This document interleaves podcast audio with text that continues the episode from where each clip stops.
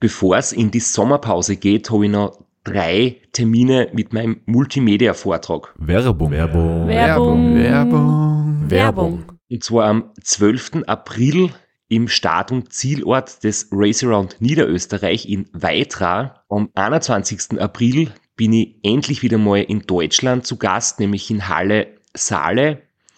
Und nach fünf Jahren Pause bin ich am 25.05. wieder in Kärnten.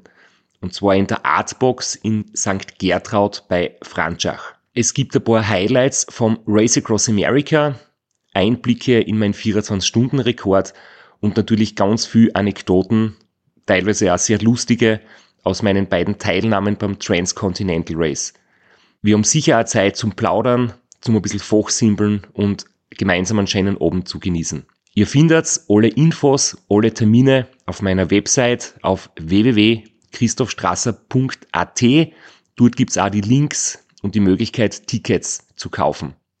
Bis bald. Werbung. Werbung. Werbung. Werbung. Werbung Ende. Podcastwerkstatt. Herzlich willkommen bei Sitzfleisch. Dem Ultracycling Podcast, der nach dieser Episode in eine kleine Sommerpause gehen wird.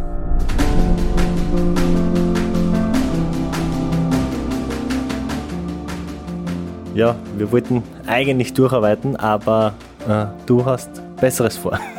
Ja, ich habe jetzt eine Dienstreise vor mir. also richtige Sommerpause im Sinne von wir machen Urlaub oder wir legen uns auf die faule Haut wird sie nicht wirklich.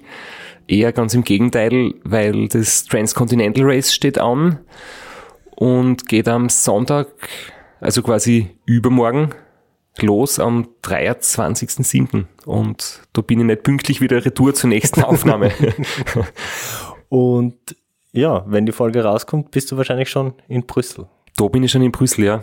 Und da bin ich sicher schon wieder nervös, angespannt, vorfreudig und werde noch schnell irgendeine letzten Details am Radl umschrauben, Am verbogenen Schaltauge rumfummeln. zum Beispiel.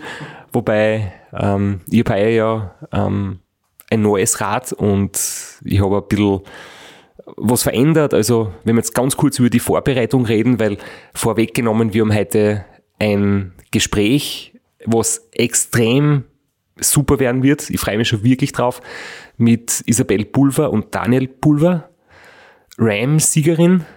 ja, also ich freue mich riesig drauf, beziehungsweise ich kann es vorwegnehmen. Ich habe mich riesig drauf gefreut und es ist wirklich ein super Gespräch geworden. Einerseits äh, brandaktuell, die Isa ist unter Daniel sind vor drei Wochen äh, vom Ram zurück, haben das Ram gewonnen.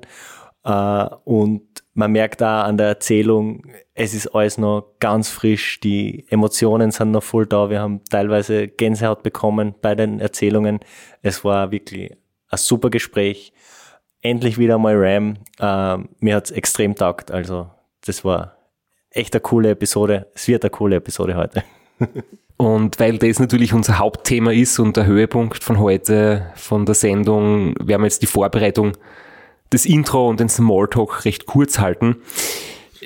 Außerdem hast du mir ja im Off gesagt, wir machen keine eigene TCR-Folge, weil der Robert Müller hat ja gesagt, er hört den Podcast und er schaut sich die ganzen Tipps und Tricks ab. Ich meine, wenn er es jetzt zwei Tage vor Rennstart hört, wahrscheinlich selbst für ihn zu spät, aber sicher ist sicher. Ja, irgend, wer weiß, ob irgendwo das Aufnahmegerät liegt und irgendwo hört man es früher, weil wir nehmen doch ein paar Tage vorher auf, aber na, wir werden nach dem Transcontinental wieder ausführlich drüber reden. Ich werde wieder ähm, viele Sachen zu erzählen haben, hoffentlich, wenn es gut geht. Und da werden wir im Nachhinein einige Stunden wahrscheinlich aufnehmen und dann werden wir natürlich auch über die Vorbereitung reden. Aber ich kann jetzt nur so viel sagen, ähm, ich werde mir nicht mehr die Bremsflüssigkeit ablassen. ich habe nämlich heuer keine SRAM mehr, wo vier mögliche Stromquellen leer werden, die man dann wechseln oder nachladen oder austauschen muss. Ähm, ich habe jetzt wieder Shimano oben, da fühle ich mich ein bisschen wohler damit. Äh, generell bin ich wieder mit dem Robé unterwegs. Äh, die Routenplanung war wieder extrem aufwendig und bin eigentlich jetzt, wo wir aufnehmen, noch nicht fertig damit. Also das ist wieder was, wo man einfach nie sagen kann, man ist fertig, sondern Irgendwann ist es einfach gut genug.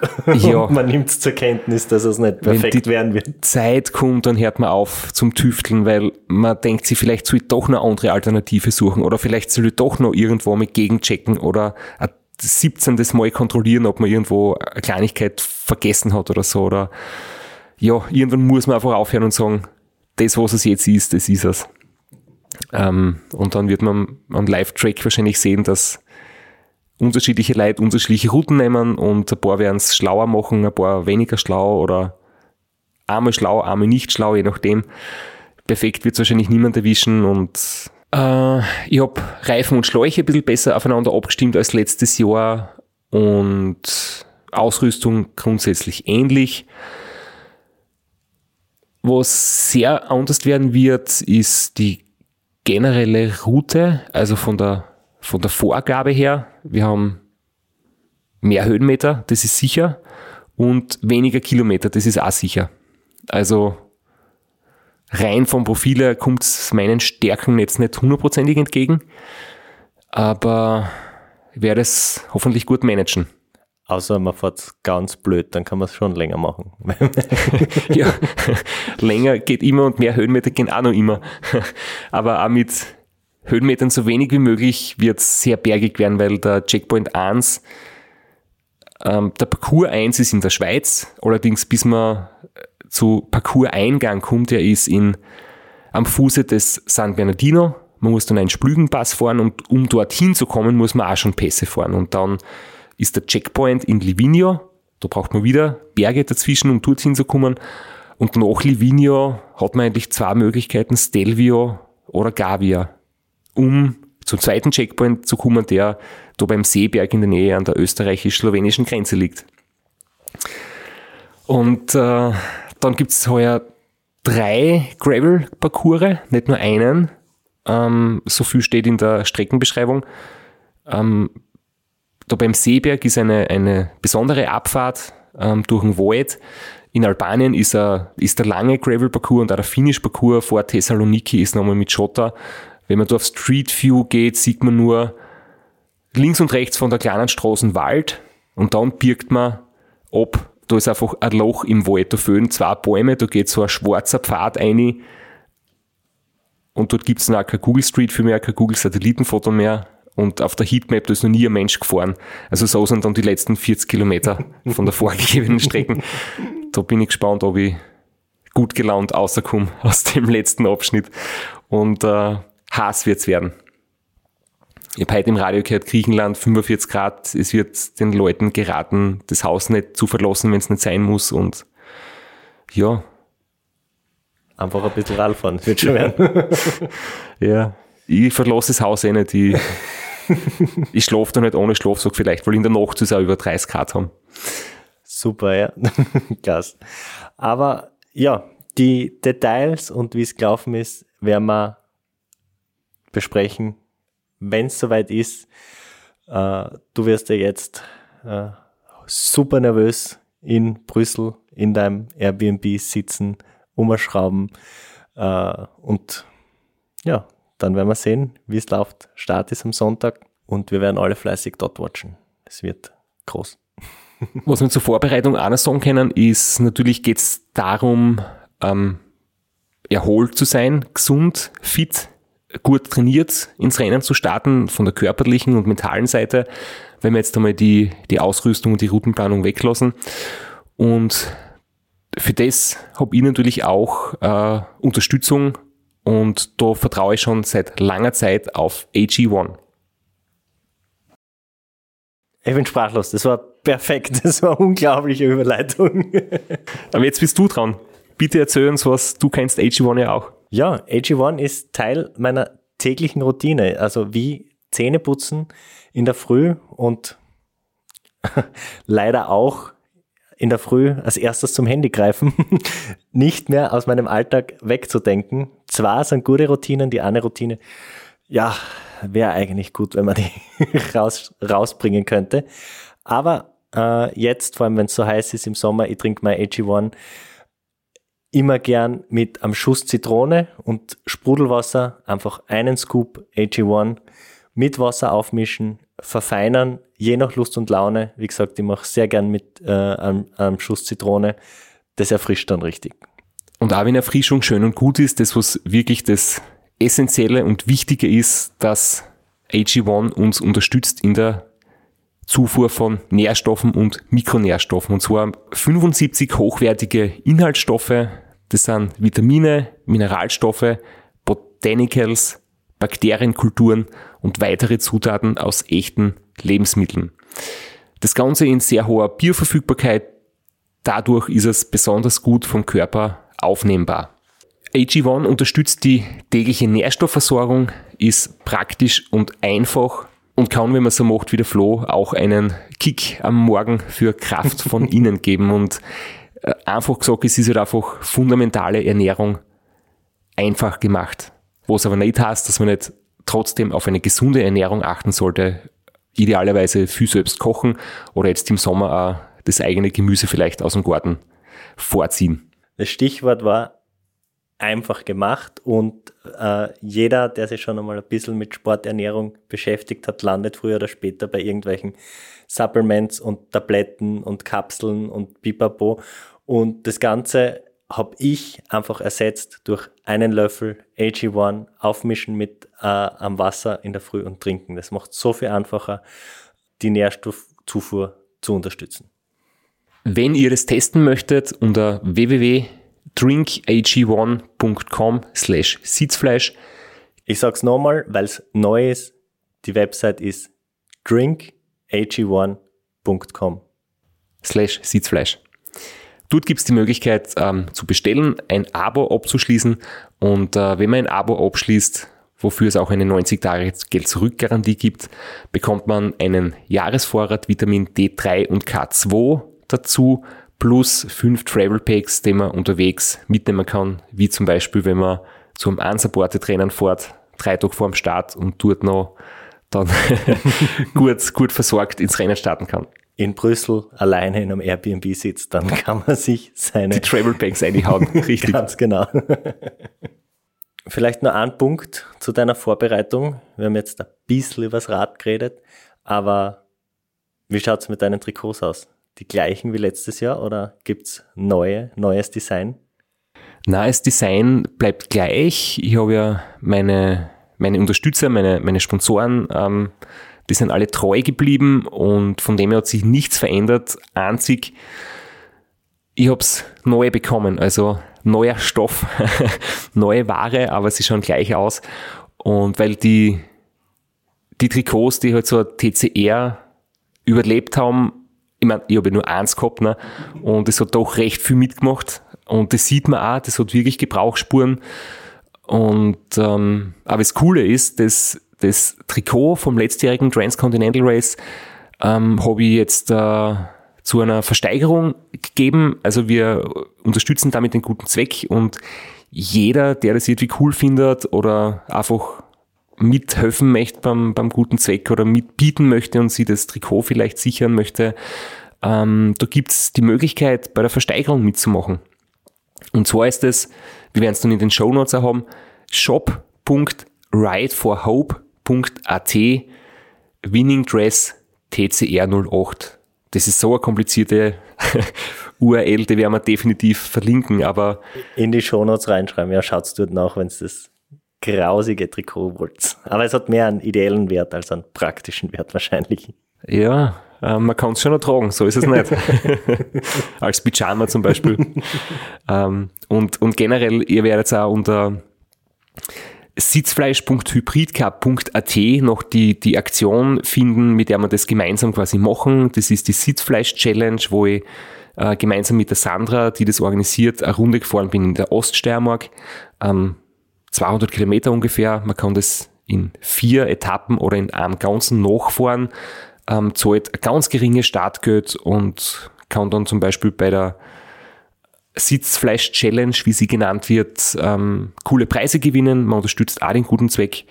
Und es gibt sogar einen Sitzfleischsalat in Semriach für jeden, der das an einem Tag fährt.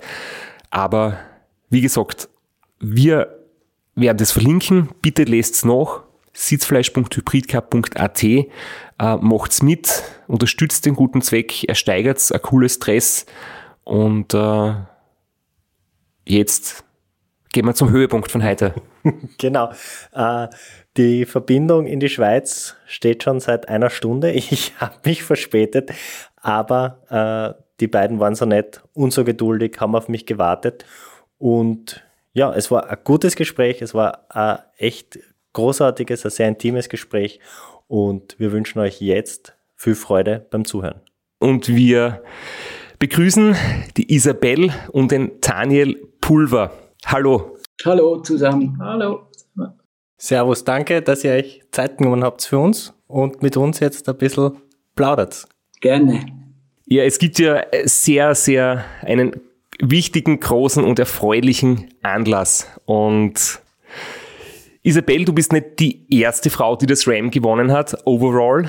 Ähm, das war 2021 die Lea Goldstein. Aber damals war es ein Rennen mit nur zwölf Teilnehmern. Das war die Zeit, wo insgesamt äh, der Corona-Wahnsinn geherrscht hat, wo keine Europäer einreisen durften, wo nur zwölf Teilnehmer am Start waren und nur drei gefinisht haben. Und die Lea Goldstein hat selber gesagt, sie ist jetzt nicht so wahnsinnig großartig stolz drauf, weil ihre Zeit war elf Tage und drei Stunden. Und jetzt heuer war es doch komplett anders. Das war wieder ein großes Teilnehmerfeld, 30 Teilnehmer, davon sechs Frauen insgesamt. Und du, Isabel, hast heuer mit neun Tagen und zwölf Stunden eine unglaubliche Siegerzeit hingelegt. Und ja, warst sogar noch gemeinsam mit einem anderen Schweizer, mit dem Lionel Pocho, der auf Platz drei war, ähm, am Podium. Und das war erst vor einigen Wochen. Und äh, jetzt die wichtigste Frage ist, wie geht's dir jetzt? Schon wieder gut erholt? ja, schon recht gut erholt. Ich glaube noch nicht ganz hundertprozentig. Es sind immer noch so am Nachmittag plötzlich Müdigkeitserscheinungen und die Hände, die Füße, die noch etwas spürbarer sind als normal. Aber äh, ich fühle mich auf dem Rad schon wieder ganz wohl. Sehr, sehr gut zu hören, sehr schön. Ähm, bevor wir jetzt vielleicht direkt über das RAM reden, äh, vielleicht gleich zu deiner Geschichte ein bisschen.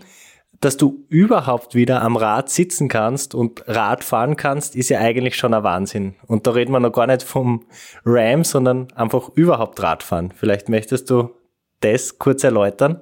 Ja, ich äh, hatte vor gut einem Jahr, im März letztes Jahr, einen, eine Hirnblutung, die zum Glück an einem Ort war, an dem ich keine neurologischen Ausfälle hatte, aber ich wurde doch recht weit zurückgeschlagen. Also im Moment, als ich die Blutung hatte und dann im Spital war, da war eigentlich alles offen, ob ich überhaupt wieder aufs Velo steigen kann, ob ich überhaupt wieder normal arbeiten, normal leben kann. Das ist schon so. Und jetzt ist so etwas möglich, muss ich schon sagen, ist äh, obercool. Ja. War das vielleicht auch irgendwie ähm, ein Faktor, dass du als Ziel ähm, ich habe das gelesen, ähm, quasi das Ziel ist überhaupt, äh, ähm, ja, wieder gut durchzukommen und vielleicht eine Zeit von, vom letzten RAM, das war jetzt ja deine dritte Teilnahme, zu verbessern. Aber hast du vielleicht aufgrund dieser Geschichte vom letzten Jahr irgendwie ein bisschen weniger Druck dir selber gemacht, weil du einfach ähm, ganz anders gedacht hast, wie wenn du quasi seit Jahren jetzt auf, auf Top-Level bist und, und in bester Form und, und du vielleicht äh, so gut in Form bist, dass du dir mehr Erwartungen machst und mehr Druck auch? Ich denke, das hat ganz gut einen Einfluss gehabt haben, weil ich bin, glaube schon lockerer gefahren oder seither fahre ich lockerer oder sehe das Leben etwas anders nach so einem Ereignis und dass man da sich selber weniger Druck macht und du das lockerer fahren kann und schneller ist, kann ich mir sehr gut vorstellen, ja. Daniel, du bist ja Coach von Isabel und Ehemann und auch Crewmitglied. Wie geht's dir? Ähm, der Flo, glaube ich, kann bestätigen, ähm, im Betreuerteam ist es nicht, nicht unbedingt einfach und auch sehr, sehr anstrengend. Äh, wie hast du dich von der ganzen Strapaze erholt? Mir geht's auch recht gut. Ich habe mich recht schnell erholt, aber auch ich äh, habe manchmal noch so kleine Blackouts, in denen ich wirklich fast stehend einschlafe, so kurz. Aber ähm, das kommt immer äh, besser und ich denke, so die Hauptherausforderung, die da so war, war dann schon die ganze Verarbeitung, das, äh, was ist da wirklich geschehen. Es, es kam viel auf Isa und mich zu, so die ganze Medienarbeit, das, das, das hat eigentlich wachgehalten und jetzt ist das etwas weniger. Und jetzt merkt man schon so gewisse kleine Phasen, äh, wo ich merke, ja, ich bin müde, weil ich habe nicht viel mehr geschlafen als Isa während dem ganzen Race, aber das ist halt einfach so. Ähm, die Crew braucht einem und Isa braucht einem, die Athleten und das ist dann, dann schon so, dass du nicht so viel schläfst und äh, auch alles mitbekommen willst, Einfluss nehmen willst und ja, das ist schon die Hauptherausforderung. Aber es war, es war so viel coole äh, Momente in diesem Race, dass du quasi fast gepusht wurdest und, und, und wach bliebst und einfach funktioniert hast. Und das äh, finde ich noch so spannend, dass so viele positive äh, Emotionen im Spiel sind, dass du einfach getragen und getrieben wirst. Und die fehlen jetzt. Und daher kommt vielleicht auch manchmal plötzlich der, so kleine Schlafattacken. Äh, Aber der große Medienauftritt passiert ja eigentlich heute im Sitzfleisch Podcast. Auf jeden Fall. genau. Wie ist es denn überhaupt dazu gekommen, dass ihr zwar gemeinsam Ultrarennen fahrt? Also ähm, ich habe mal kurz die Website äh, von dir, Isa, angeschaut. Du kommst vom Skifahren, du kommst auch äh, aus dem Behindertensport und sagst selber, du bist eine Späteinsteigerin. Wie bist du zum Ultra gekommen und wie ist es dazu gekommen, dass du deinen Ehemann mitnimmst auf solche Geschichten? Werbung. Werbung. Werbung. Werbung. Werbung. Flo, bist du auch schon so aufgeregt, wenn du an den April denkst? Jedenfalls, äh, wenn du das gleiche meinst wie ich, dann bin ich schon sehr voller freudiger Erwartung. Voriges Jahr haben wir erstmals einen Live-Podcast gehabt und weil das einfach so ein super schöner Abend war, werden wir das wiederholen. Und zwar dieses Mal im Zuge des Neusiedlersee Radmarathons in Mörbisch. Ja, und zwar werden wir uns am Freitag, dem 19.04. im Strandhaus Mörbisch die Ehre geben und mit einem unglaublichen Überraschungsgast äh, einen Live-Podcast aufnehmen. Also allein schon wegen dem Gast bin ich so nervös. Ich hoffe, dass du nicht dich ins Publikum setzt äh, und zuhören willst, aber ich muss sagen, der, der Gast ist wirklich grandios und ich würde sagen, wir hören einfach einmal, was er zu dem Ganzen sagt. Hallo, Johnny Holand hier. Heute stehe ich natürlich wieder am Start beim Neusiedlersee Radmarathon. Immer ein Highlight des Jahres. Nebenbei bin ich all live beim Podcast beim Neusiedler Radmarathon. Es wird mich natürlich riesig freuen, wenn ihr live dabei seid und dass wir vielleicht kurz über ein paar Höhepunkte aus meiner Karriere reden können. Sehen wir uns dann. Wer die legendäre Stimme noch nicht erkannt hat, das war Johnny Hogerland, legendärer Fahrradprofi und Pensionsbetreiber in Kärnten. Ja, und noch unter anderem dreimaliger Teilnahme oder Finish bei der Tour de France, jetzt auch im, in der Radmarathon-Szene sehr erfolgreich und sehr umtriebig. Und ja, wir freuen uns sehr, dass wir mit ihm äh, den Abend gestalten können. Und natürlich haben wir auch was zu gewinnen. Und zwar gibt es für zwei Personen jeweils ein Ticket und einen Startplatz für entweder Zeitfahren oder Radmarathon. Zeitfahren ist am Samstag, Radmarathon am Sonntag. Das heißt, es sind zwei Tickets, zwei Startplätze und gewinnen tun die, die folgende Frage richtig beantworten. Wie viele Tage ist Johnny Hogerland bei der Tour de France 2011 im rot-weiß gepunkteten Bergtrikot unterwegs gewesen? Schickt uns eine E-Mail an sitzfleisch.christophstrasser.at. Wir freuen uns auf eure Teilnahme, wir freuen uns auf äh, den Live-Podcast im Strandhaus und vor allem auf unsere Teilnahme, weil wir beide haben auch eine Startnummer und werden Samstag beim Zeitfahren dabei sein. Ja, und werden uns wieder mal mit den Besten der Szene messen. Du wahrscheinlich ein bisschen kompetitiver als ich, aber ich freue mich immer wieder, wenn ich mir aufs Zeitfahrrad setzen kann. Heuer bin ich ohne Scheibe am Start, weil du meine Scheibe ja verkauft hast. Vielleicht können wir nur in der Leihgeschäft einfällen. Werbung. Werbung. Werbung. Werbung. Werbung Ende. Bei mir kam es, glaube ich, wirklich aus dem Job heraus. Als Physiotherapeutin arbeite ich schon seit über 30 Jahren mit Menschen mit Körperbehinderung. Die meisten sitzen im Rollstuhl, kommen zu mir in die Therapie, mach mal den Transfer auf die Therapieliege. Wenn es nicht mehr geht, dann helfe ich dir. Sprich, äh, ich erwarte eigentlich von allen, dass sie an ihre Grenzen, an ihre Limiten gehen, weil ich helfe ja erst dann, wenn es nicht mehr weitergeht. Und da kam dann mal die Frage auf, wo sind meine Grenzen, wo ist meine Limite, was motiviert überhaupt an Limiten zu gehen. Und dann habe ich mir mal so überlegt, wie kann ich überhaupt selber an Limiten kommen. Laufen, joggen ist nicht mehr mein Ding.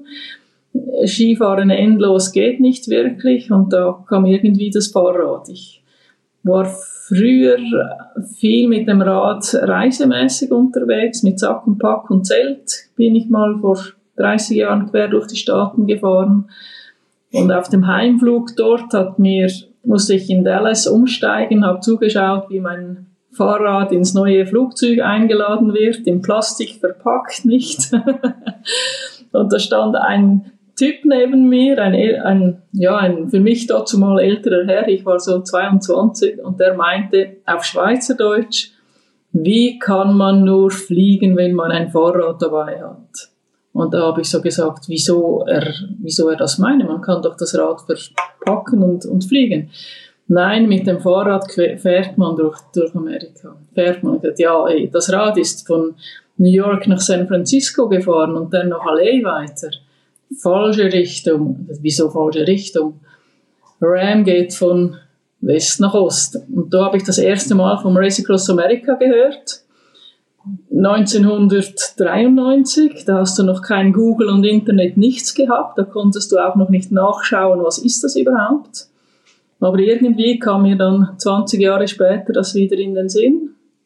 Habe einen Soloathleten betreut am Ram zweimal und als wir beide mal nicht ins Ziel kamen, habe ich mir gefragt, ja, was braucht es überhaupt? Wo sind meine Grenzen? Und da war ich ja mit knapp 42 dann das erste Mal an einem Velorennen. Das war dann gleich die Tortour in der Schweiz und habe mit sieben Minuten Reserven die erste Rennquali gehabt.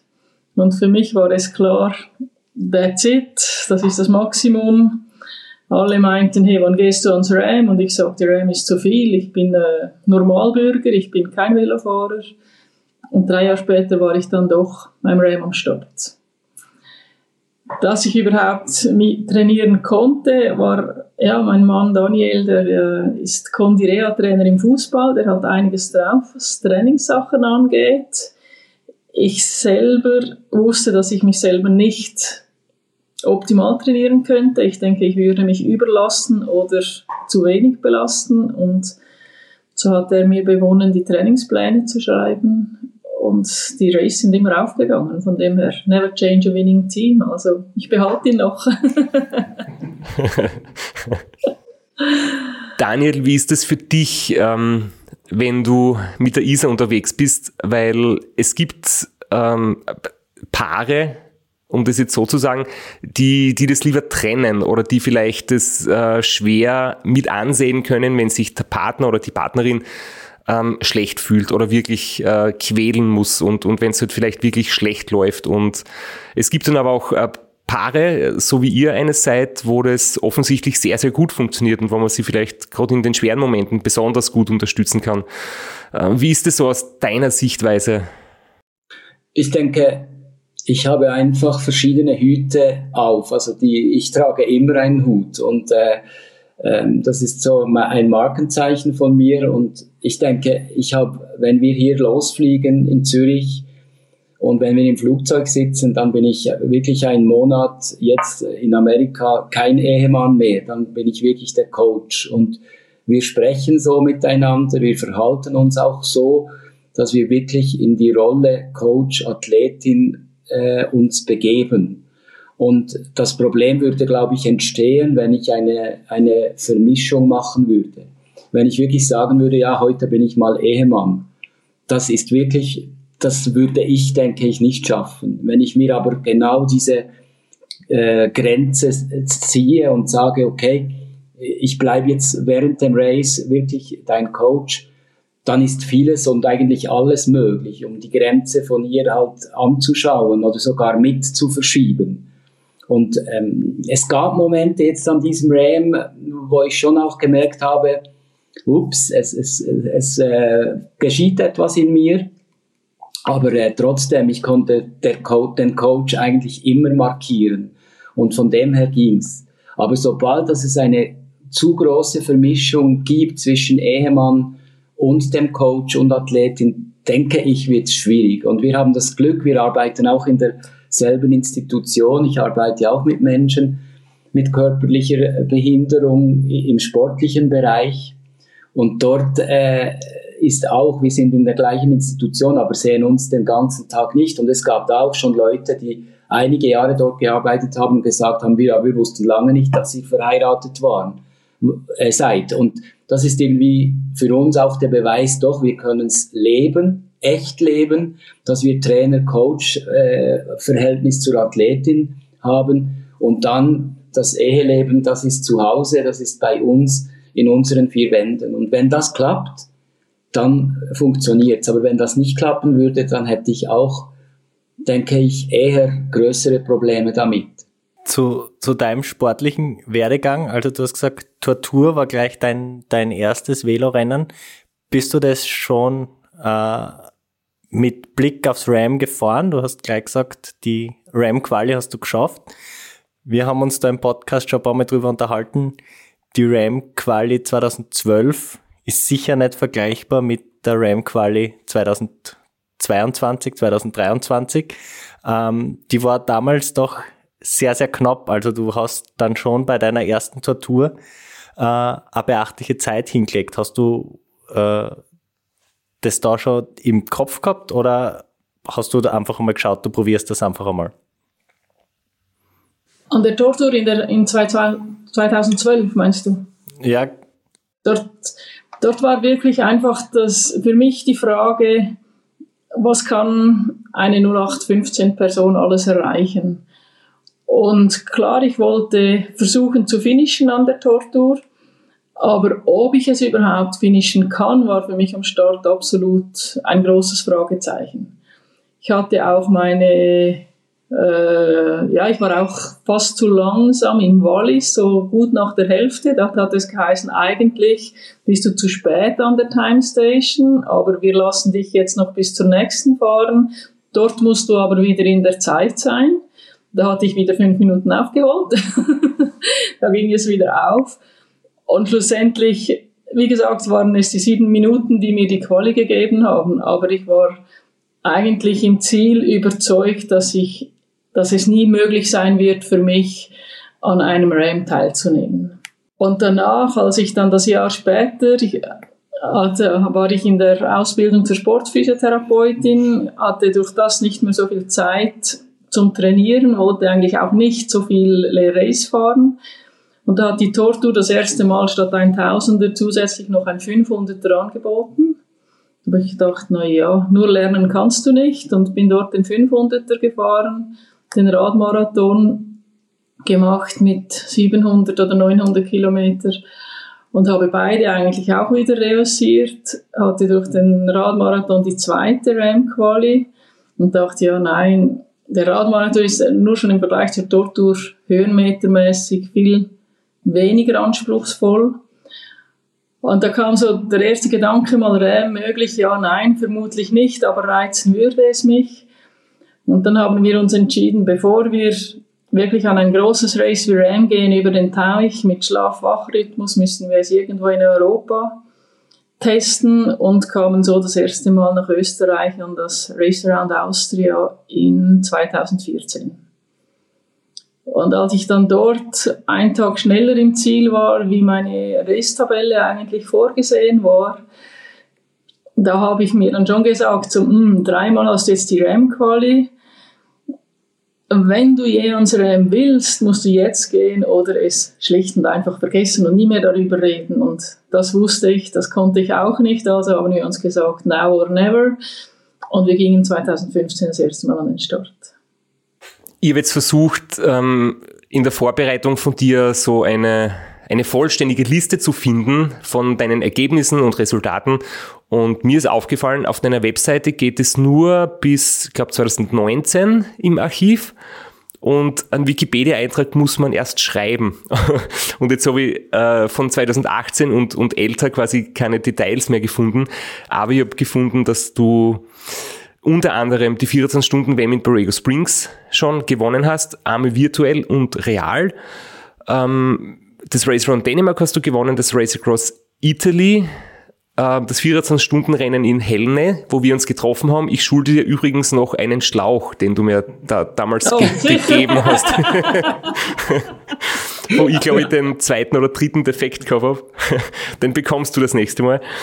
Und genau, dann warst du beim äh, Race Around Austria ähm, Platz 2, oder? Oder Platz 1? Da war ich dreimal. Ja da war ich da ein, da habe ich mein erstes DNF geschrieben. Mein erstes und einziges bis jetzt, 2017. Da habe ich das erste Mal einen Dreijahresplan gemacht und mit dem DNF in Österreich habe ich gesagt, keine Dreijahrespläne mehr, nur noch von Jahr zu Jahr. und bin dann 2018 nochmals an den Start in Österreich und dort ist alles wieder gut gelaufen und dann sind wir 2019 das zweites Mal nach Amerika. Ja, ja genau, aber jetzt ja. ähm, wollen wir in erster Linie über, über Race Across America sprechen. Das war nur so ein kurzer Einwurf von mir, damit man eben sieht, wie viele Rennen du schon absolviert hast und dass du halt immer ganz, ganz vorne bist oder zumindest am Podium, wenn's, wenn du ins Ziel kommst. Und beim Ram 15 war es ja auch so, da hast du mit 10 Tagen und 21 Stunden äh, auf Anhieb den ersten Platz geholt. Das war dieses Jahr, wo der Flo und ich als Teil vom Team Strasser, also wo ich ausgeschieden bin. Und du bist sehr, sehr extrem gut gefahren, ja. ja da war ich schneller als der Straps.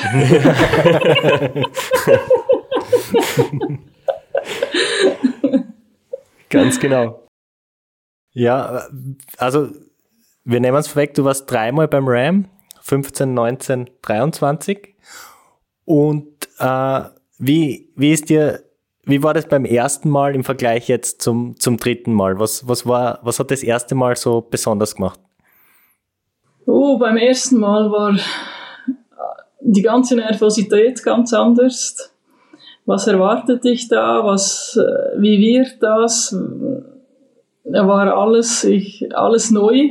Klar, ich war zweimal dort als, mit einer, als Crew, aber trotzdem das erste Mal als Athletin und dann die große Präsentation der Racer, wo du allen die Hand geben kannst und vorne stehst, das ist schon noch, war sehr bewegend für mich. Das Race selber äh, war sehr heiß wir hatten unsere Strategien mit der Schlafpause, ich habe dort noch eher längere Pausen gemacht im Vergleich zu 19 und auch im Vergleich zu jetzt im 23.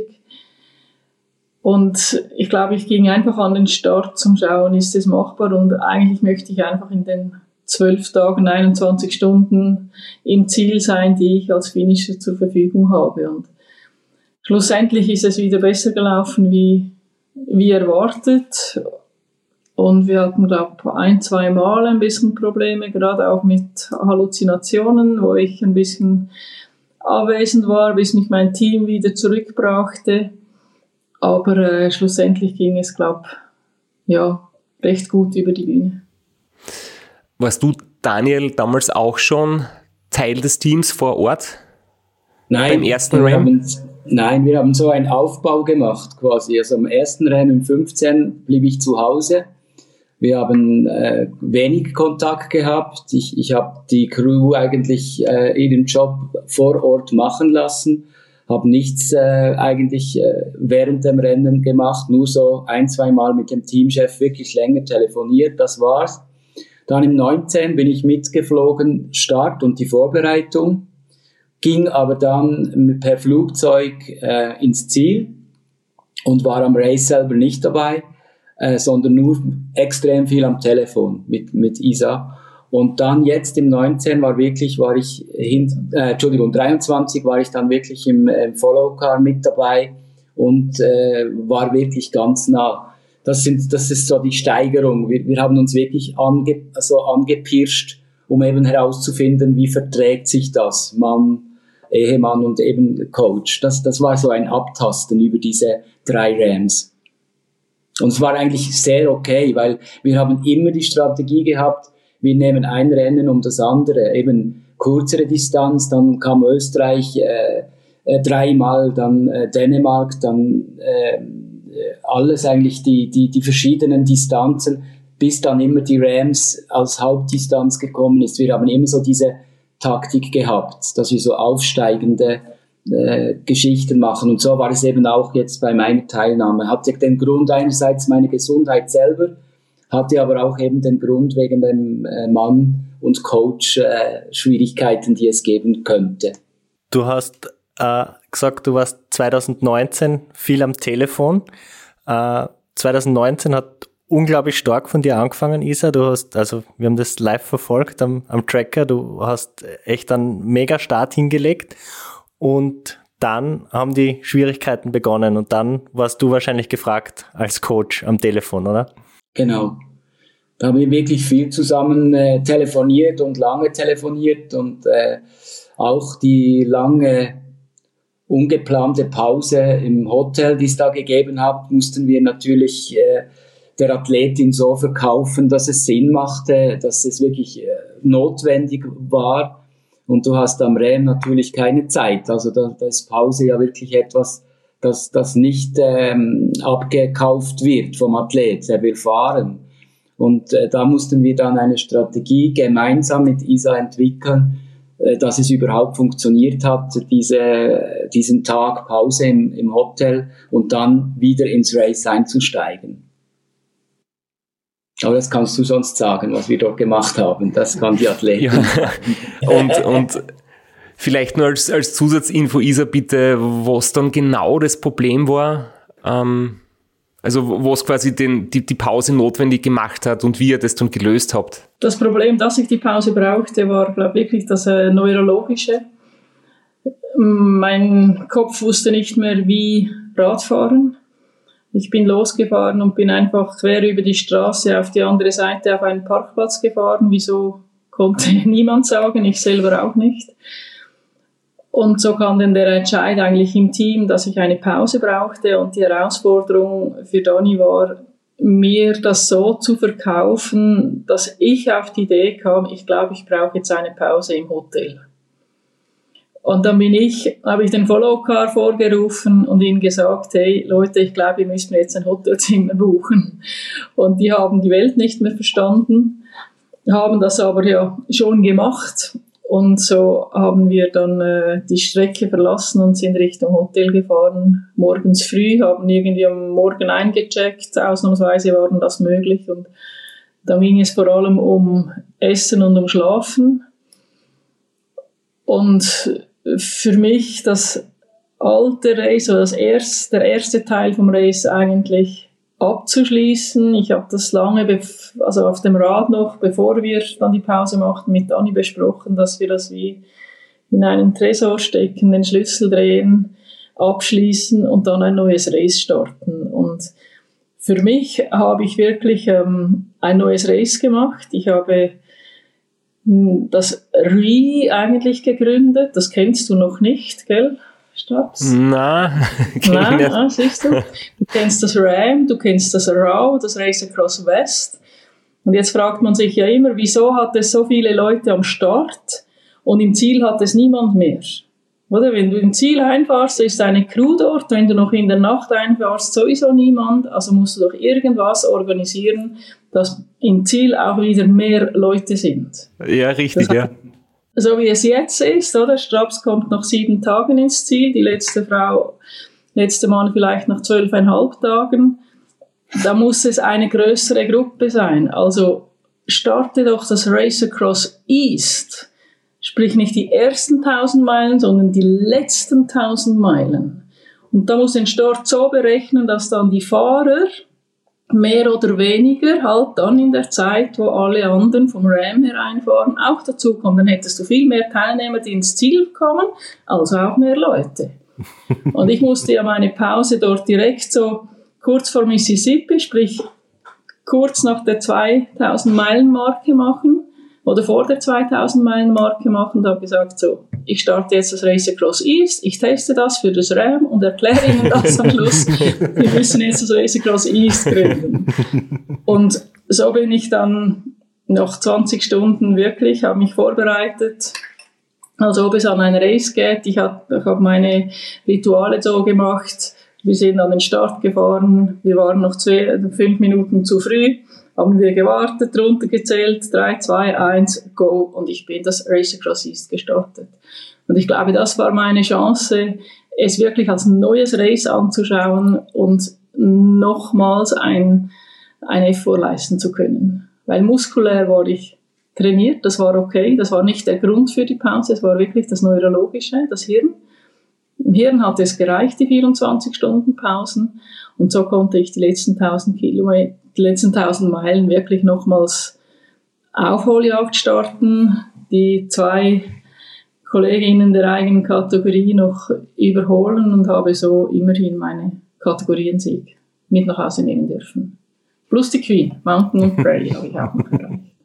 Genau. Und Race Across East hast du da gewonnen, oder? genau. genau. Aber es war der einzige Weg, um sie wirklich wieder auf, aufs Rad zu bekommen und zu überzeugen, das macht auch Sinn. Also ich musste irgendetwas erfinden, das wirklich für sie Sinn gemacht hat, damit sie wirklich die Motivation wieder gefunden hat, dass sie wirklich auch daran geglaubt hat und das war meine Idee, einfach zu sagen, komm, wir, wir versuchen es in diese Richtung. Und äh, es ist aufgegangen. Gehört sehr viel Glück dazu, dass es überhaupt funktioniert, denke ich. Aber es war so ein Bauchgefühl, das mir gesagt hat, komm, wir, wir versuchen es mal. Und es ist eigentlich dann gut aufgegangen. Ja, ich stelle mir das unglaublich schwierig vor, nach einer langen Pause wieder in den Rennmodus zu kommen, weil ich kenne es halt von mir, man ist dann irgendwie so, ja, frustriert und irgendwie enttäuscht und man denkt sich, ich habe so gut angefangen und jetzt ist irgendwie, ist das Problem zu groß geworden und irgendwie ist das Rennen jetzt vorbei und wenn man dann doch noch weiterfährt, dann wahrscheinlich so halbherzig und insofern, ähm, glaube ich, extrem gut gelöst von, von euch allen, ähm, das so, ähm, ja, so hinzudrehen als neues Rennen, äh, wirklich wirklich sehr großen Respekt vor dem, äh, vor der Herangehensweise, ja. Nur frage ich mich schon, die Rennleitung ist auf die Idee noch nicht angesprungen, oder? Also Race Across East haben wir jetzt noch nicht gesehen. Am Finisher-Dinner habe ich das so exakt erklärt und sie haben sich so gefreut darüber, aber bis jetzt haben sie es noch nicht umgesetzt. Nein. Dabei sind sie so innovativ bei, bei, bei organisatorischen Dingen. Aber es kam ja dann auch Corona. Ja, stimmt. Vielleicht, vielleicht ging es ein bisschen unter. Und sobald sie sich da gut erholt haben, wieder Energie haben, bin ich überzeugt, das Reciprocity kommt irgendwann. Aber man, man, sieht dann wirklich schon, äh, bestes Beispiel ist ähm, das Race Around Austria, wie gut es funktionieren kann, wenn man die Starts so timet und dass dann wirklich viele Zielanläufer in kurzer Zeit kommen. Da ist Wahnsinnsstimmung, da ist einfach wirklich viel los, viel Zuschauer und äh, so kann es auch gehen, dass beim Ram natürlich nachvollziehbarerweise nicht so viele Leute sind im Ziel, wenn wenn alle zwölf Stunden irgendjemand daherkommt, ist, ist irgendwie auch verständlich. Ist sicher nicht einfach, das, das zu verbessern. Wenn du jetzt auf dein aktuelles RAM 2023 zurückblickst, äh, würdest du sagen, ihr habt nach zwei Lehrjahren alles richtig gemacht oder siehst du immer noch Potenzial? äh, wir haben sehr, sehr vieles richtig gemacht, aber ja, es hat noch Potenzial. Wir hatten ja das Pech mit einem Auffahrunfall dieses Jahr. Das heißt, unser äh, Follow Car wurde von hinten abgeschossen von einem anderen Auto, das vermutlich zu knapp auf die linke Spur ging zum Überholen. Meine beiden Ersatzräder hinten hatten beide die Vorderräder total demoliert und mein obergeiles Plasma schnelle Rad war mit der Gabel mit betroffen, was mein Mech keine hundertprozentige Sicherheit geben konnte, um es noch weiter nutzen. Das heißt, ich musste den Rest des Rams, die flachen Teile kamen noch ohne mein cooles Rad fahren, sondern nur mein Allround und mein Bergrad. Von dem her, wenn ich das ganze Ram, alle Teile, die ich mit diesem Plasma hätte fahren wollen, hätte, kann, kann es vielleicht noch etwas Luft nach oben haben. Warst du eigentlich mittlerweile schon die Endzeit, weil ich habe das so ein bisschen mitverfolgt.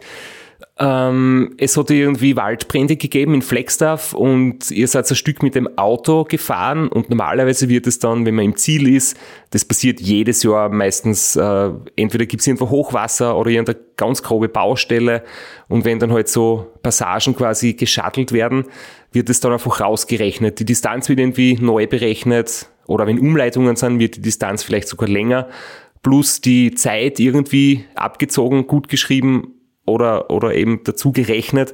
Nur heuer ist es so, dass die Endzeit noch nicht offiziell auf der Webseite steht.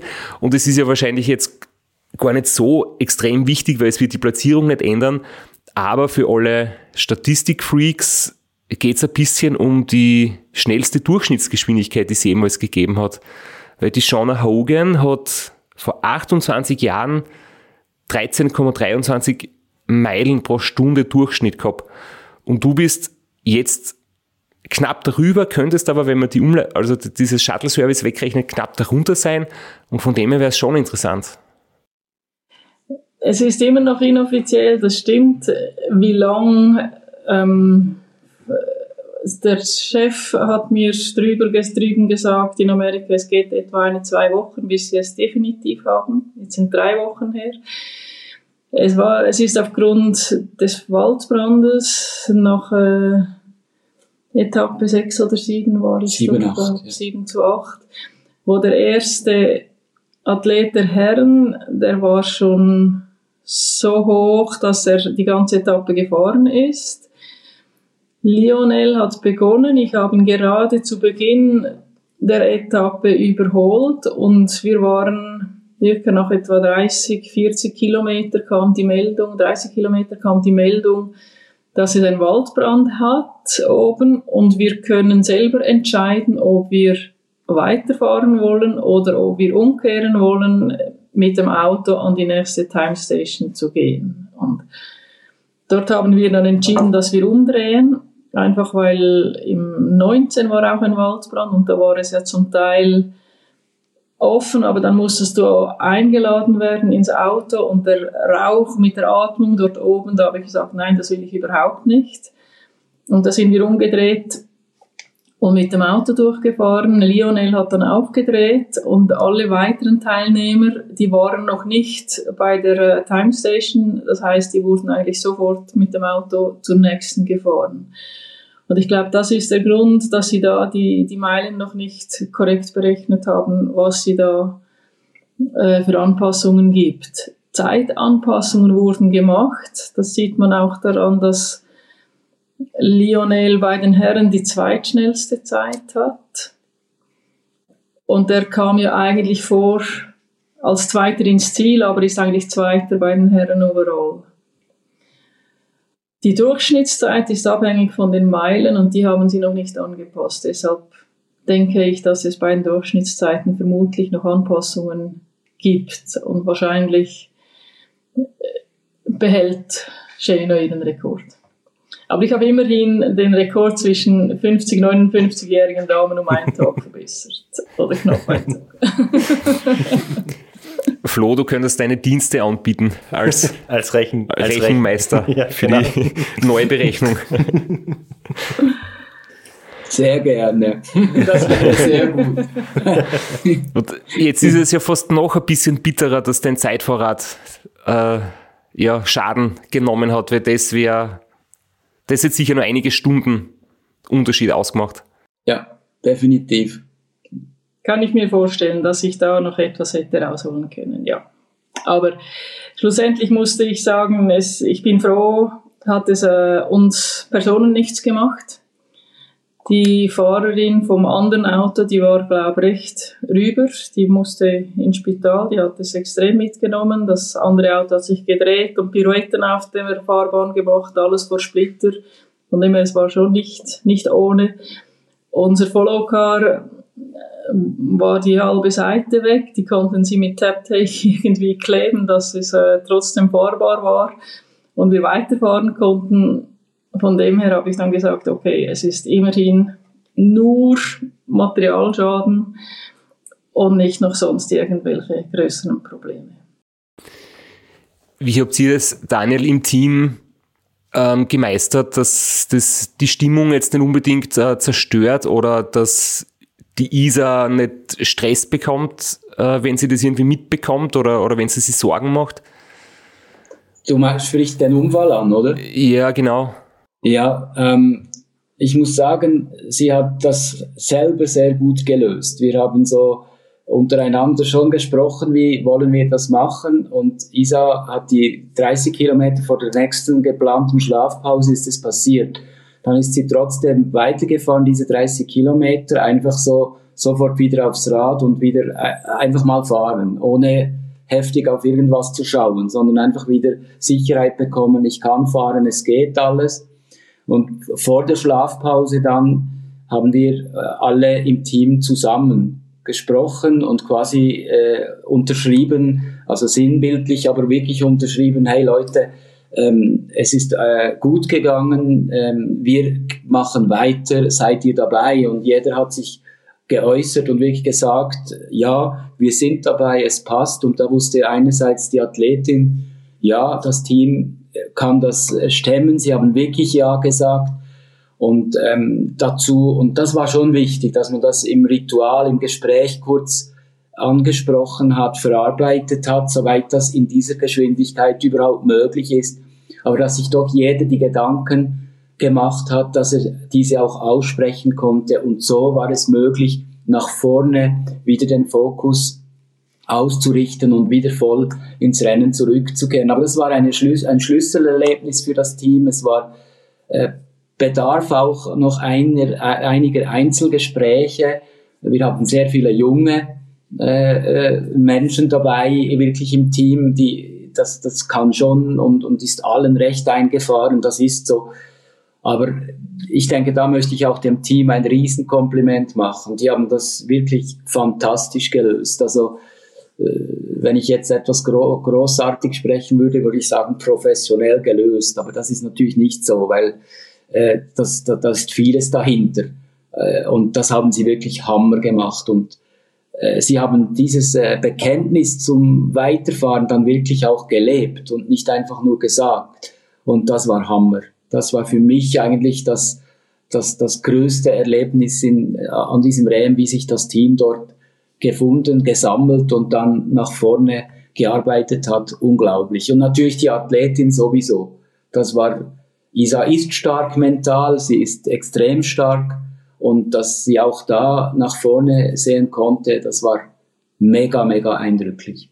Ja, wir alle wissen, wie wichtig bei dem Rennen ein gut eingespieltes Team ist. Und gerade wenn dann so ja, ganz negative Zwischenfälle eigentlich wie in dem Fall passieren, den man wirklich lösen muss und, und dann zusammenhalten muss und zusammen geschweißt sein muss, dann, dann sieht man, glaube ich, auch, wie gut das, das Team dann auch tatsächlich funktioniert oder im, im anderen Fall vielleicht auch nicht funktioniert, aber ähm, das ist definitiv immer so, wenn man mit, mit Menschen spricht, die das RAM gut gefahren sind, dass eigentlich sich alle immer einig sind, dass, dass das Team einen extrem großen äh, Anteil hat an dem Ganzen. Wenn du jetzt deine drei Rams miteinander vergleichst, also du hast doch äh, eine große Streuung in deinen Zielzeiten. Äh, das heißt, du hast verschiedenste äh, Streckenabschnitte bei Tag und bei Nacht erlebt. Äh, was, was war so für dich äh, das Coolste in der Nacht und das Coolste am Tag? Was waren so die, die Abschnitte, die für dich hervorgestochen sind? Spannend war dieses Jahr schon. Ich habe wirklich einige Etappen, die ich nur in der Nacht kannte, jetzt endlich mal bei Tag fahren können, weil ich von der Zeit so anders drin war. Welches die Lieblingspart in der Nacht und der Tage, es ist noch schwierig zu sagen. Was sicher immer bei allen dreien sehr eindrücklich ist, ist der, äh, der Start beziehungsweise dann der äh, Glass Elevator, was in die Wüste reingeht, wenn du dort oben ankommst und du hinten runter schaust und du langsam den Speed aufnehmen kannst und du merkst, hey, jetzt, jetzt bin ich im RAM. Das ist für mich so wie, wie das nach Hause kommen ins RAM. Das war bei allen drei Races eigentlich jedes Mal sehr emotional und bewegend für mich, weil ich genau wusste, ja, ich fühlte es jetzt wieder, du fühlst die Wärme wieder, du fühlst die Hitze und das ist jedes Mal sehr beeindruckend. Dann das äh, Monument Valley habe ich das Glück gehabt, bei allen drei Races tags durchzufahren. Und das ist auch immer von der Natur her für mich wirklich ein, ein Hammererlebnis. Die Nächte, äh, da finde ich immer so das Schöne, wenn du, wenn du den Sonnen Sonnenaufgang langsam siehst vor dir, wenn du wieder weißt, ja genau, du bist nach Osten unterwegs, das ist immer noch die richtige Richtung. Ich fahre sehr gerne in der Nacht, aber welche Gegend die schönste ist, ist am schwierigsten zu sagen, weil du halt wenig siehst. Aber natürlich die, die flachen mit leichtem Rückenwind habe ich am liebsten. Ich habe in einem Forum, ich glaube, das war ja das, das RAM-Forum, gelesen, dort irgendjemand die Beobachtung gemacht, dass du das möglicherweise als persönliche Olympiade siehst oder so, weil 2015, 19, 23 immer im Vierjahresrhythmus. Hast du dir das einmal so überlegt oder ist das reiner Zufall? Ich habe es, als ich mich angemeldet habe, habe ich gemerkt, hey, alle vier Jahre, das stimmt. Ich trainiere ja auch in einem Vier-Wochen-Rhythmus. Vier mal vier gibt 16. 16 ist meine Lieblingszahl. Keine Ahnung, vielleicht ist es ein Zufall. ja, aber vier mal vier, ähm, bis jetzt haben wir dreimal RAM gehabt. Hast es? No comment. Du siehst noch Potenzial und okay, kein Kommentar. Äh, aber wie ist das jetzt generell zu, zu erklären? Ähm, oder wie, kannst du es vielleicht erklären oder was glaubst du, dass die Gründe sind, dass du jetzt da ähm, im Prinzip deine beste Leistung abgerufen hast? Ähm, also quasi jetzt, wenn es einfach so um, um das Alter geht, helfen da die, die Erfahrungen, helfen die Trainingsjahre oder ist es so, dass, dass in dem extremen Ausdauersport wirklich das Alter so eine minimal untergeordnete Rolle spielt? Ich denke schon, dass äh, mit dem Alter die Ausdauer besser kommt. Das glaube ich auch. Was aber nicht zu unterschätzen ist, ist, du brauchst auch mehr Erholung im Alter. Das ist schon etwas, das ich merke. Von belastenden Trainings brauche ich mehr Erholung wie noch zu Beginn. Warum dass das jetzt, äh, das, das 23 äh, meine absolut beste Zeit ergeben hat, ist sicher einerseits meine Velokarriere im 15, die war drei Jahre alt. Und ich habe nie gelernt, wirklich Velo fahren. Und das alles, das kam wirklich erst mit der Erfahrung. Ich hatte auch im 15 eine Zeitfahrmaschine, die BMC mit dabei. Ich kam nicht zurecht mit dem Rad das Rad ist mit mir gefahren, statt ich mit ihm. Und ich glaube, da konnte ich, konnte ich mich schon entwickeln und hat sicher einiges beigetragen, dass die, dieses Jahr das, äh, die beste Zeit kam. Und das andere ist, ich bin, ich habe einen guten Trainer. Ich habe wirklich, sportlich war ich wirklich auf dem Höhepunkt. Und da kommt sicher auch die Erfahrung, die gemeinsame Erfahrung, wie trainieren, was trainieren, wann bist du wirklich auf dem Höhepunkt. Das ist sicher auch einer, der mitgeholfen, mit beigetragen hat. Und das andere ist das Team. Ich habe eine total neue Crew mit dabei gehabt. Es war der Teamchef, der mich schon länger, schon lange kennt. Der ist dabei seit meiner zweiten Saison. Dani kennt mich sehr lange, aber er ist beim zweiten, beim dritten Race dabei, wirklich im Follow Car. Das eine war Dänemark, was nicht wirklich mit Wohnmobil, mit Schlaf-Wach-Rhythmus war. Und das andere war Race Across France letztes Jahr mit zweieinhalbtausend Kilometer, wo er dabei war. Also er kennt mich, aber trotzdem als Coach im Follow Car hat er nicht die zehn Jahre Erfahrung. Dann hatte ich noch, noch zwei Junge dabei, die jüngsten im Team. Was waren sie? 21, 22? 21. Die waren mit dabei am Race Across Italy, kannten mich von dort mit 700 Kilometern und alle anderen waren Newcomer. Und ich glaube, das war die Chance für uns.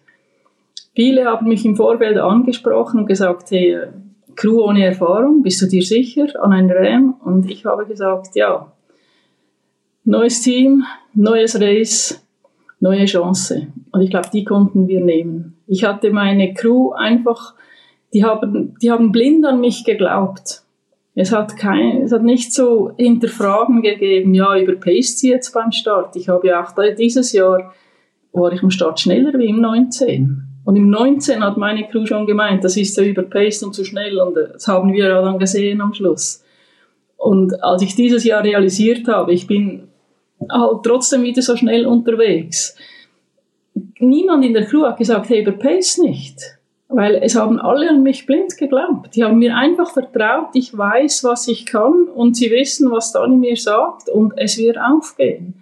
Und ich glaube, diese, dieses blinde Vertrauen hat uns einfach, einfach liegen lassen. Und ist sicher mit ein Grund, wieso wir so schnell waren. Und wir kamen de, über der Ziellinie, als ich zu Hause dann oder ja, da im Haus, wo wir waren, im Bett lag, gedacht, Erfahrungen sind super, braucht es. Aber du musst wissen, wie sie eingesetzt werden, weil sie können auch hinderlich sein. Sehr, sehr schön, wie du das jetzt beschrieben hast. Ich habe jetzt gerade Gänsehaut. Ähm, und äh, ja, Erfahrungen, wie du sagst, hinderlich. Es kann auch ein bisschen so Ballast werden. Erfahrungen können auch Ballast sein.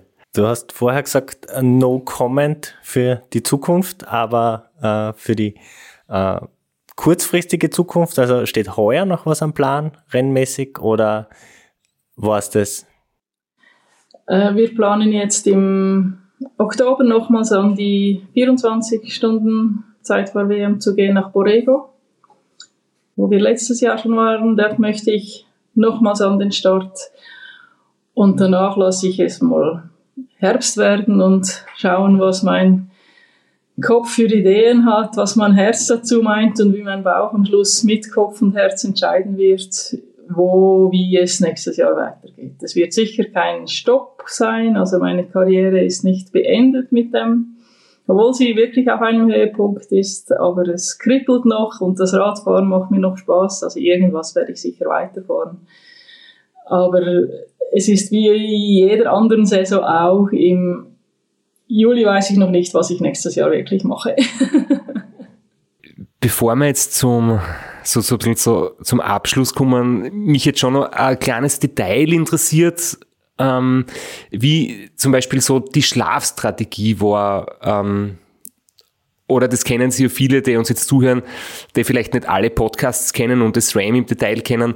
Man muss ja das betonen, mit wie wenig Schlaf man dort auskommt. Habt ihr irgendwie äh, ein paar Zahlen, also wie viele Stunden insgesamt hast du geschlafen oder wie viele Stunden pro Nacht oder war das sehr flexibel oder habt ihr da einen, einen, einen Plan gehabt wie ein Schweizer Uhrwerk?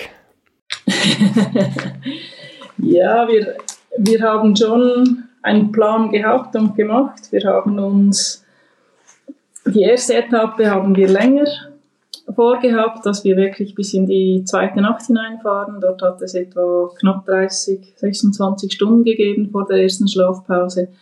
Und danach habe ich pro 24 Stunden zwei Stunden Schlafpause gerechnet, plus in jeder Etappe äh, fünf oder zehn Minuten Pause berechnet. Und wir haben Effektiv geschlafen habe ich zwischen ein, ein Dreiviertel, fünf Viertel zu ein, drei Viertelstunden, knapp zwei Stunden. Effektive Pausen, dann hat es aber auch die eine oder andere wirklich auch längere. Die längste war, glaube ich, etwas drei Stunden 15 oder so, einfach weil ich mehr Zeit brauchte. Im Ganzen habe ich nun 19 Stunden Schlafpausen gemacht, wobei die letzten zwei Tage haben wir vor allem mit Powernaps gearbeitet. Die wurden nicht so gut dokumentiert, die weiß ich nicht so genau, wie viel und wie lange wir dort gehabt haben. Aber es hat schon Schlafpausen gegeben, wahrscheinlich mehr wie bei dir, Christoph. Ja, aber es ist, es ist nicht so, dass der mit am wenigsten Schlaf die beste Leistung bringt. Das muss man immer wieder betonen. Das ist im Unsupported-Bereich äh, auch so. Da ist es vielleicht noch ein bisschen kritischer, weil man halt allein unterwegs ist und da eher noch der Gefahr ausgesetzt ist. Aber mit Betreuerteam ganz genauso. Also es gilt, gilt halt so einen, einen goldenen Mittelweg zu finden. Zwar so wenig schlafen wie möglich, aber doch so viel, um halt gut leistungsfähig zu bleiben und nicht nur wie ein Zombie am Rad im Schritttempo irgendwie vorwärts zu, ja, zu, zu krallen, zu kriechen. Genau, mir ist das schöne Wort nicht eingefallen. Die Geschichte, die Geschichte, die, die spielt natürlich auch mit. Die Erfahrung, die Vergang das Vergangene. Und das habt ihr jetzt bei ISA in diesem Jahr schon mitgespielt. Das Ereignis der Hirnblutung haben wir immer im Kopf, also ich immer im Kopf gehabt und da war die Qualität äh, sehr wichtig der Pausen, de, des Erholens und da habe ich schon extrem viel Wert darauf gelegt, dass wir dann eben die Qualität hatten, wieder am Rad Vollgas zu geben. Das, das war schon ja ein, ein ganz hoch in, in meiner äh, Beobachtung und, und, und in der Reaktion, die ich dann auch entschieden habe, etwas länger oder etwas kürzer äh, diese Pausen zu machen. Die Qualität war absolut wichtig. Und dann sind wir wieder bei der Teamleistung, weil ähm, die, die, der Unterschied zwischen Stehzeit und, und effektiver Schlafzeit, der soll halt sehr klein sein. Also wenn man vier Stunden steht und davon nur zwei Stunden schläft, dann macht das Team keinen guten Job. Richtig. ja, genau. Genau das, ja. Generell ähm, das Wetter ist ja immer ein riesengroßer Faktor. Ich habe äh, bei der Berichterstattung gesehen, ihr habt anfangs, wenn das stimmt, ähm, günstiges Wetter gehabt. Die Wüste war ein bisschen angenehmer, als, als es in anderen Jahren teilweise war. Aber am Ende hat es dafür wieder so richtig reingehaut mit Regen und Dauerregen und, und kann man unterm Strich sagen, Wetter wie immer, also es gibt zehn Tage lang oder 5000 Kilometer lang kein perfektes Wetter, aber es gibt halt Phasen, wo es günstig ist und Phasen, wo es richtig beschissen ist. War das wieder so oder kann man insgesamt sagen, es war besser oder schlechter wie sonst? Ich glaube, es war ein Durchschnittswetter. Was ich das erste Mal hatte, war, dass wir über den Mississippi River fahren konnten mit dem Rad. Da musste ich im 19 und im 15 beide mal verloren mit dem Auto drüber fahren, wegen Überflutung, was immer. Und da hatten wir das mal die Umgebung trocken, das heißt, ich konnte es endlich auf dem Fahrrad genießen. Und sicher, die Hitze war nicht so extrem wie im 15 oder 19, dafür war aber auch die Kälte auf den Bergen extremer. Also ich habe viel früher den Faserpelz vorgenommen wie die letzten Mal. Und das hat sich, denke ich, wieder aufgehoben. Ja, schlussendlich, wie gesagt, am Anfang eher trocken, am Schluss hatten wir Nebel, da habe ich kaum eine Hand gestreckt vor meinen Augen gesehen, weil es so, so neblig war. Hatten wir alles. Ich denke, es war, ich, ich habe es als durchschnittlich empfunden, wie die anderen Jahre auch. Die Schweiz ist ja ein Land, das traditionell immer sehr, sehr erfolgreich ist ähm, im Langstreckenradsport und besonders auch beim Ram. Und nicht nur bei den Männern, sondern vor allem auch bei den Frauen. Ähm, kannst du irgendwie oder könnt ihr das äh, versuchen zu erklären, warum das so ist? Hat, es, hat der Sport in, in, in der Schweiz irgendwie einen besonders guten Stellenwert? Weil ähm, die Tricks Kraken ist sehr erfolgreich gewesen. Äh, die Nicole Reist kennen wir alle und du, also das sind jetzt allein ähm, Siegerinnen auf den, auf den Langstrecken in den letzten Jahren und äh, das ist schon unglaublich, wie, wie die Schweiz da quasi den Sport repräsentiert. Ist das Zufall? Äh, schwierig zu sagen. Ich, ich denke ja. Ein Grund, wieso, kann ich dir nicht sagen. Aber äh, ja, es stimmt schon, wir sind alle drei Frauen am RAM jeweils erfolgreich gewesen. Nicole und Trix als erste, die hat ja dort auch ihren Sieg mit nach Hause genommen. 2012 war das, genau. Aber wieso, dass es wirklich die Schweizer so packt? Ich weiß es nicht. Also die Popularität des Sports ist eigentlich nicht, äh, nicht gegeben. Also es ist, es ist nicht ein Sport, der jetzt da absolut äh, ja, populär ist. An dem kann es nicht liegen. Aber ich, ich, es ist schwierig äh, zu sagen. Ich, ich würde es auch eher Richtung Zufall sagen und irgendetwas zu finden wäre etwas hypothetisch, denke ich. Also es gibt da schon Erklärungsversuche, aber so, ihr habt das in Österreich auch. Ihr habt auch Flächen und habt Berge und das ist das, was wir hier auch gut trainieren können. Also das kann kein Grund sein, denke ich. Aber RAM hat die, die Vielfalt und wir haben die Vielfalt zum Training. Das, aber das ist weit gesucht, denke ich. Es ist wirklich eher Zufall, dass das so ist.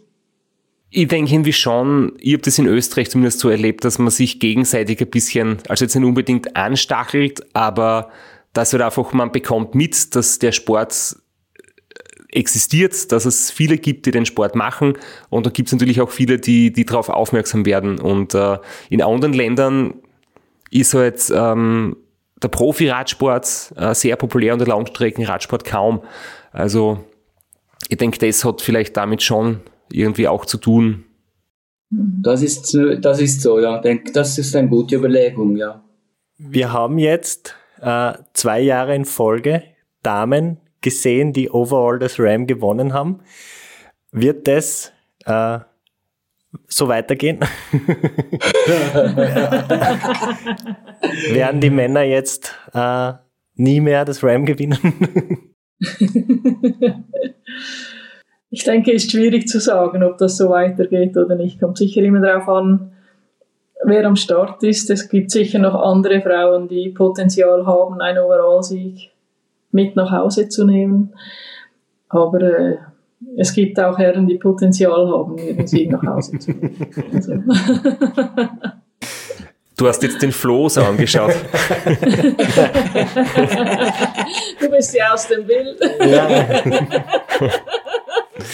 es bleibt jedenfalls Aber spannend. Cool ist es, also ja, cool ist es ja schon, wenn du im Ziel bist und du kannst in dein gemietetes Haus duschen, dich hinlegen, fein essen gehen, endlich wieder mal und dann denken, okay, komm, wir gehen doch noch ans Ziel und nehmen den nächsten ersten Herr in Empfang, der dann irgendwie so einige Stunden, mehr als einen halben Tag später kommt. Ist schon noch geil. Darauf vielleicht anschließend die Frage, du, du hast jetzt einmal gefinisht in, in neun Tagen und einmal in, in elf Tagen. Wie sehr verändert sich das Rennen? Wie viel härter ist es, zwei Tage länger zu fahren? Und wie viel entspannender ist es, zwei Tage schneller zu sein? Also mein Körper hat sich sehr darüber gefreut, früher im Ziel zu sein. Aber ich habe mich auch ganz anders ernährt wie die ersten zwei Mal. Aber ich habe weniger Sensibilitätsprobleme in den Fingern, in den Füßen gehabt. Ich habe weniger äh, Wassereinlagen und gar keine gehabt. Es ging mir körperlich eigentlich besser, was sicher mit ein Grund ist, dass ich einen Tag weniger lang unterwegs war. Aber ich habe mich auch besser ernährt. Ich habe das erste RAM flüssig gemacht. Ich habe immer gedacht, die einen können es flüssig wie Straps, die anderen können es mit Mahlzeiten wie Reto Schoch dazu mal. Und vor zwei Jahren, als ich mit den 24-Stunden-Race begonnen habe, da haben wir nur noch mit flüssig gearbeitet, weil halt ein Riegelessen doch zu mühsam wurde. Und letztes Jahr in Frankreich, Race Across France, habe ich mal nur flüssig gestartet, habe es wirklich bis zum Schluss, die letzten halbe Tage, habe ich dann gesagt, so, jetzt bin ich fast im Ziel, jetzt möchte ich ein feines Cookie. Und dann habe ich das Jahr gesagt, okay, wir machen das Rennen auch mal so weit, wie es geht, flüssig. Wenn es dann nicht mehr geht, dann wechseln wir. Das, äh, ich habe mich da nicht behaftet, wirklich bis am Schluss, aber ich habe es bis zum letzten Tag hingezogen. Am, die letzten 20 Stunden habe ich dann mal, ach komm, jetzt will ich doch einen Riegel genommen. Und da glaube ich, durch das habe ich wirklich mehr Energie zu mir genommen, bessere Energie zu mir genommen und mein Körper besser ernährt, sodass er sich auch weniger geschunden war in den, im Ziel. Ich glaube, für die Crew ist es auch nicht unangenehm, oder wenn sie das Rennen nicht in die Länge ewig zieht. Ja, es ist, äh, ja, ja, aber es hat dann auch äh, Herausforderungen gegeben. Ne? Wir mussten mit dem Wohnmobil so schnell hinter ihr her rasen, damit alles aufging, hat es unten fast den Boden rausgehauen. also das sind da die positiven äh, Nebenerscheinungen. Aber nein, das ist natürlich so. Diese ähm, äh, auch auch äh, die, die, die Zeit, die du quasi so gewinnst, das ist unglaublich, wie die beflügelt, was da alles ähm, mitspielt. Das ist so nicht zu unterschätzen, was da Positives alles mitspielt, wenn das Race selber dann wirklich so in diese äh, Zeitrichtung äh, geht, wie jetzt äh, im 23. Das ist unglaublich genial. Ich glaube, wir können fast immer viel schönere Schlussworte finden. Also der Flo und ich sowieso nicht, aber, aber eurerseits die Schlussworte waren jetzt irgendwie auch so schön. Gibt's noch, gibt's noch etwas, was, was Isa oder Daniel ihr irgendwie noch gerne sagen wollt? Äh, so irgendwie abschließend das, was bleibt vom, vom Race Across America 2023 oder, oder von der Erfahrung im Team insgesamt und ja, mit dem wir dann quasi so mit einer, mit einer guten Message äh, die, die Episode dann irgendwie zum Ende bringen können ich glaube, ich kann einfach allen nur Mut machen, wer es irgendwie wagen möchte, es zu wagen. Es lohnt sich einmal im Leben am Start zu stehen am Ram. Entweder packt einem dann das Fieber oder nicht, aber ich glaube, es braucht wirklich keine Angst, sondern Mut, was zu wagen, was man nicht erwartet und es wird besser gehen, als man erwartet. Das waren tatsächlich perfekte Schlussworte. Wir danken vielmals, dass ihr euch die Zeit genommen habt im größten Rummel, so kurz nach dem Ram. Danke, dass ihr auf mich gewartet habt. Meine ja, Verspätung. Danke für die Einladung. Es war echt cool. Ja, es hat, es hat uns wahnsinnig gefreut. Und äh, ja, ich hoffe, wir sehen uns bald mal wieder irgendwo an einer Startlinie. Dann bekommst du deinen Schlauch zurück und einen zweiten als Zinsaufschlag. Wenn du dann wieder zu supporteten Race wechselst, dann können wir uns dann an der Startlinie wieder treffen. Ja, ich, ich bin ja bei beiden aktiv, so ist es ja nicht. Aber viel Erfolg bei deinem, schon bald bis zum Start, gell? Ja, genau. Äh, in ein paar Tagen geht's los, am 23.07. Und äh, genau, das wird weniger professionell werden, aber dafür umso abenteuerlicher. Und bei mir ist auch so, dann, was nächstes Jahr ansteht, überlege ich mir, nachdem das jetzt dann gelaufen ist. Und ähm, so wie du, ähm, Race Across America sagt niemals nie, aber ich will jetzt weder Ja noch Nein sagen. Danke vielmals. Alles Gute, bis bald mal und viel Erfolg. Dankeschön. Alles Danke. Gute, ciao. Tschüss zusammen. Tschüss. Tschüss.